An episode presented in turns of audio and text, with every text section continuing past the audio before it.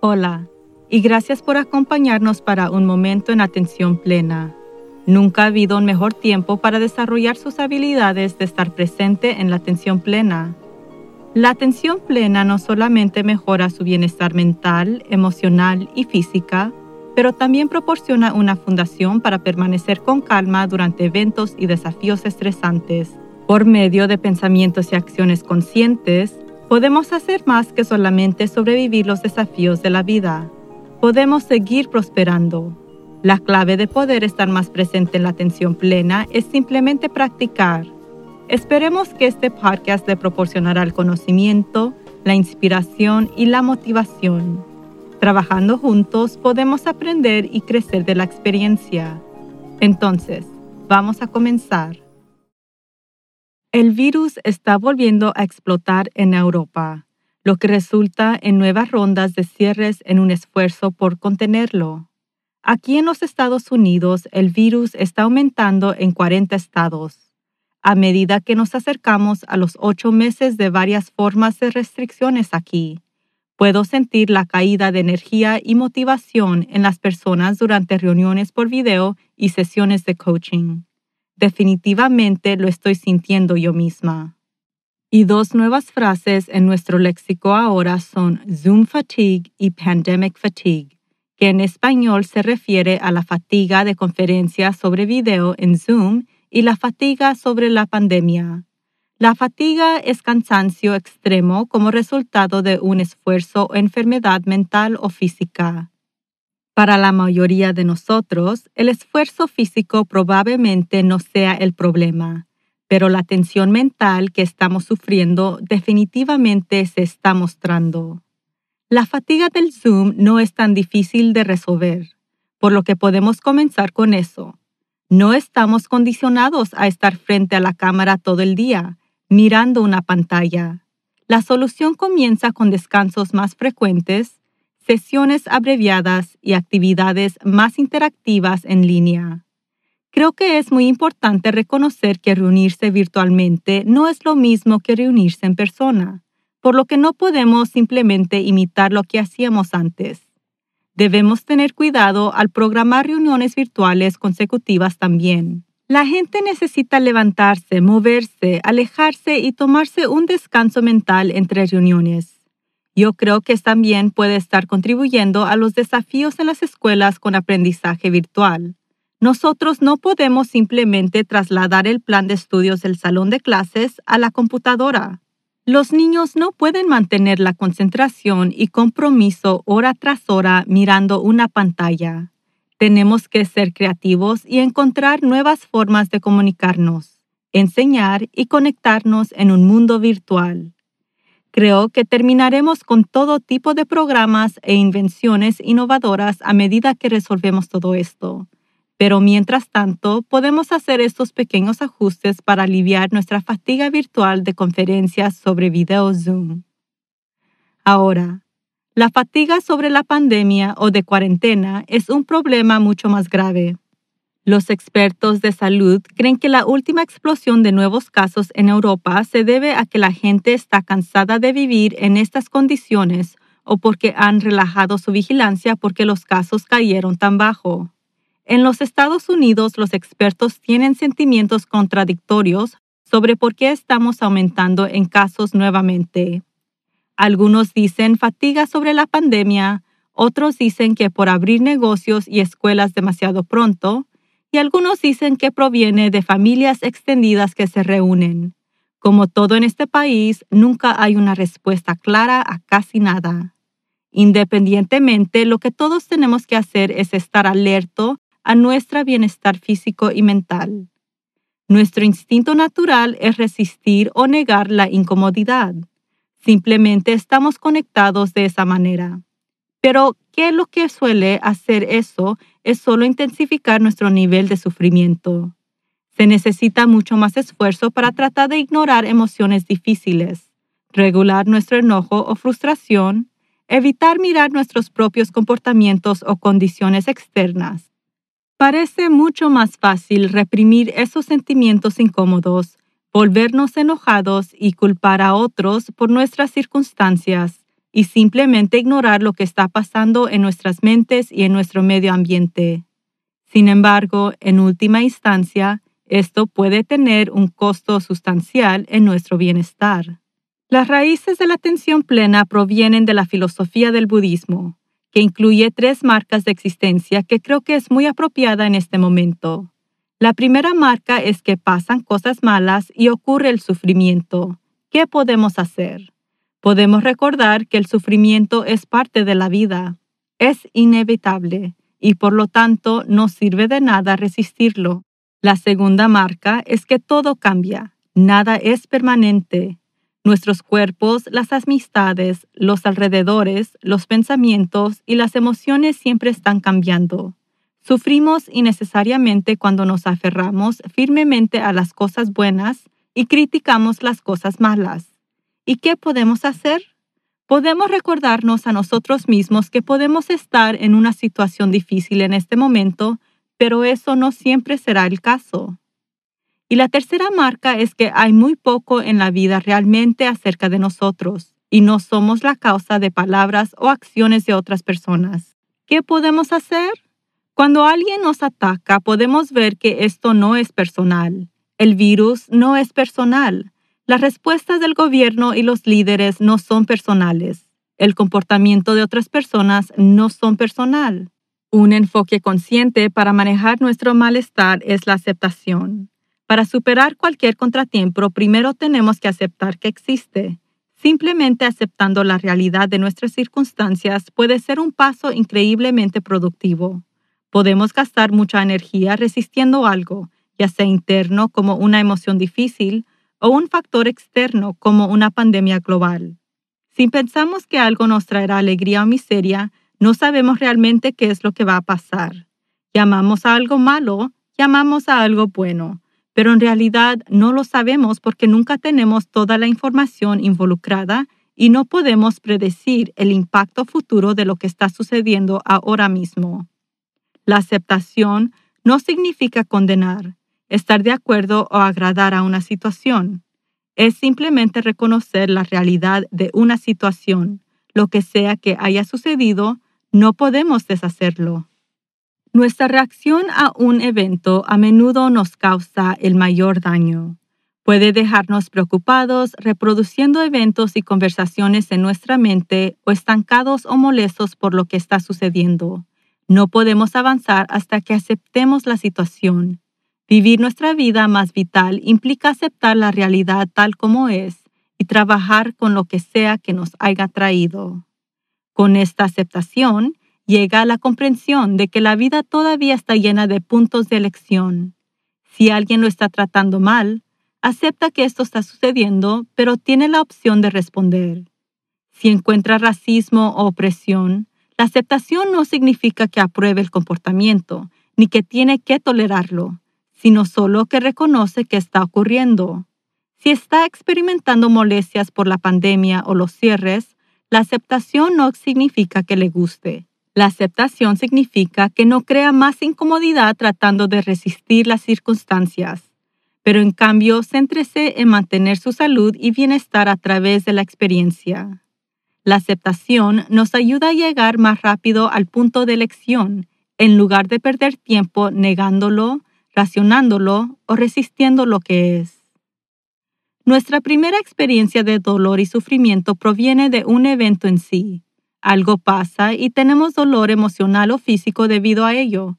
La pandemia causó dolor o sufrimiento a mucha gente, o el cierre de negocios causó mucho dolor e incomodidad. Ese es el evento que tenemos que aceptar por lo que es, y no hay forma de evitar el dolor o sufrimiento resultante. Pero los humanos hacemos algo gracioso agregamos un segundo nivel de dolor y sufrimiento.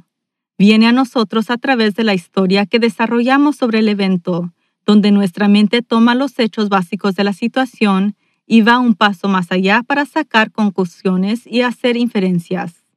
Vamos al pasado y obsesionamos con culparnos a nosotros mismos o con la falta de justicia. Nos quejamos. Vamos hacia el futuro a un lugar de miedo, ira, inseguridad, preocupación, ansiedad y depresión. Reflexionamos sobre lo que podría pasar. nos juzgamos con dureza y sacamos el dolor de nuestras dificultades emocionales. Hacer una pausa para desempacar esa segunda capa de dolor puede ayudarnos a trabajar con nuestras mentes y disminuir estrés innecesario. Hacemos eso desarrollando conciencia de nuestras respuestas condicionales y mediante el desarrollo de nuestra resiliencia y flexibilidad para cambiar nuestras respuestas. Ya contamos con estas habilidades y ya hemos hablado de cómo fortalecerlas. Pero si nosotros no aceptamos de primero la situación tal como es y después practicamos la conciencia de sí mismo para identificar cómo estamos reaccionando en nuestras mentes, no tendremos un punto de partida para mejorar nuestras circunstancias. La buena noticia es que podemos mejorar nuestro bienestar. Podemos optar por centrarnos en lo positivo, pero aceptando que los sentimientos y eventos negativos también son muy reales. Podemos practicar la autocompasión cuando surgen esos sentimientos negativos, explorar suavemente nuestras emociones y nuestros pensamientos de una manera no criticante. Podemos concentrarnos en nuestras fortalezas.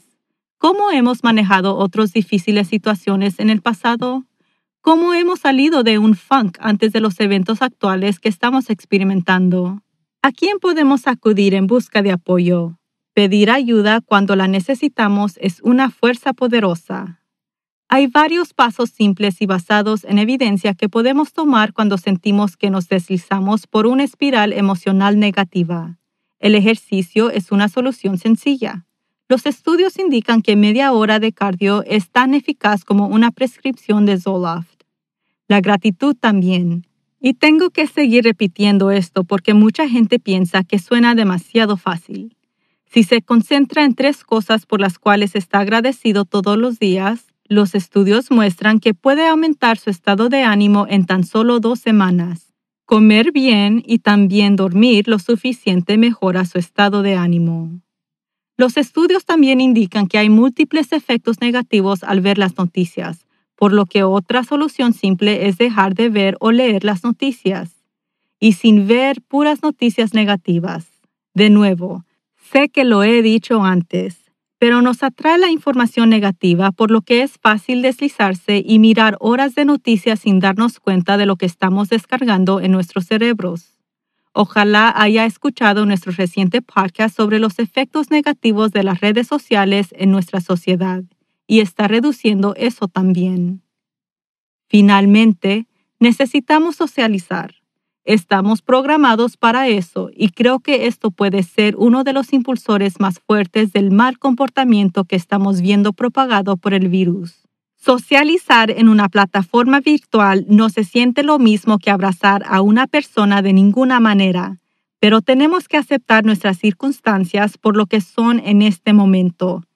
Sea creativo, ¿Qué puede hacer con amigos o familiares por la computadora? ¿Jugar juegos? ¿Tiene un tratamiento de spa en casa? ¿Mirar una película juntos? ¿Comer juntos? ¿Y qué tal en persona? Tal vez puede reunirse con un amigo en un parque donde pueden charlar aunque estén físicamente distanciados. ¿Qué tal dar un paseo con alguien? Instale sillas de jardín en la cochera y visitar a los vecinos.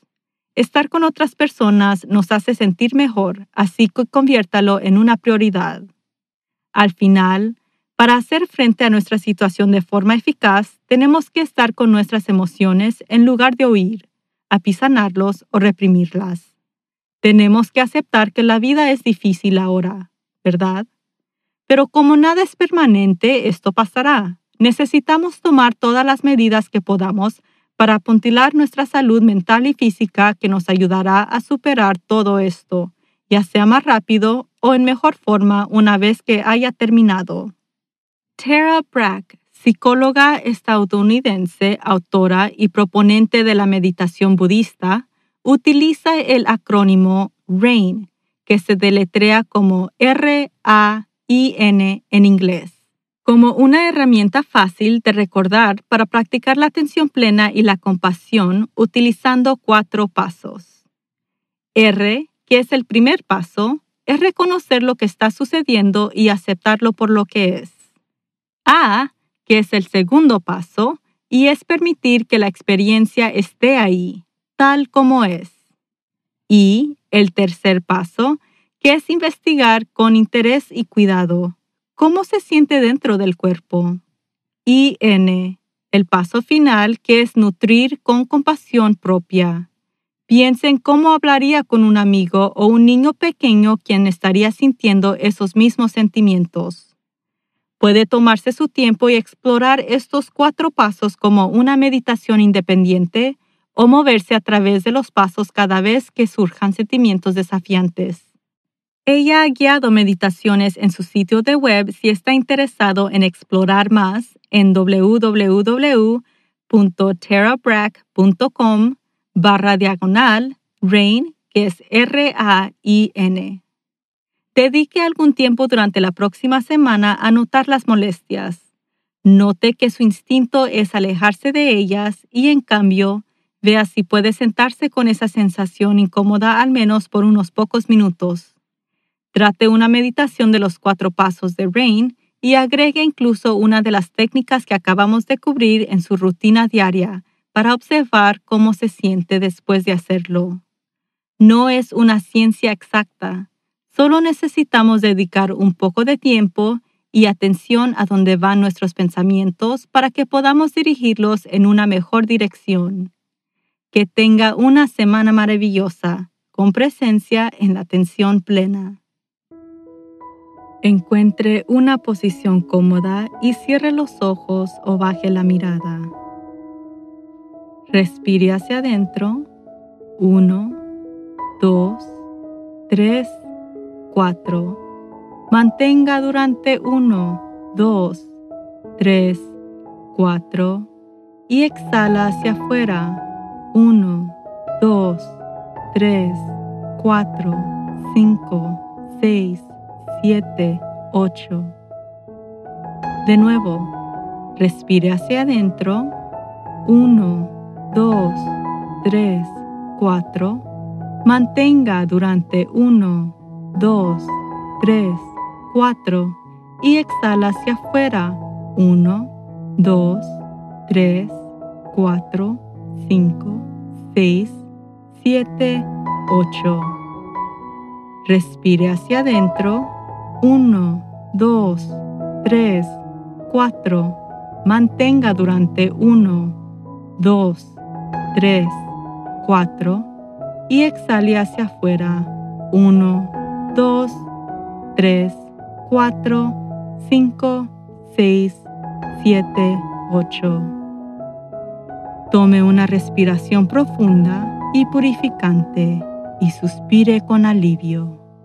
Que tenga una semana maravillosa. La vida nos ofrece muchas oportunidades abundantes para simplemente sobrevivirla, incluyendo durante tiempos difíciles. Nuestra intención es de apoyarlo a prosperar a través de una vida de propósito y sentido.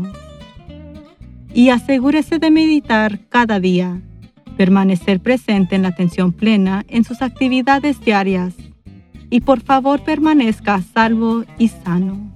Hasta la próxima. Y por favor suscríbase a Un Momento en Atención Plena con Teresa McKee, donde sea que encuentre sus podcasts favoritos. Y favor de calificar este podcast para que otros puedan encontrarnos. Y síganos en las redes sociales en arroba work to live. Un Momento en Atención Plena está escrita y presentada por Teresa McKee. La versión en español es traducida y grabada por Paola Tile. La música de comienzo es Retreat de Jason Farnham la música del final es Morning Stroll de Josh Kirsch Media Right Productions.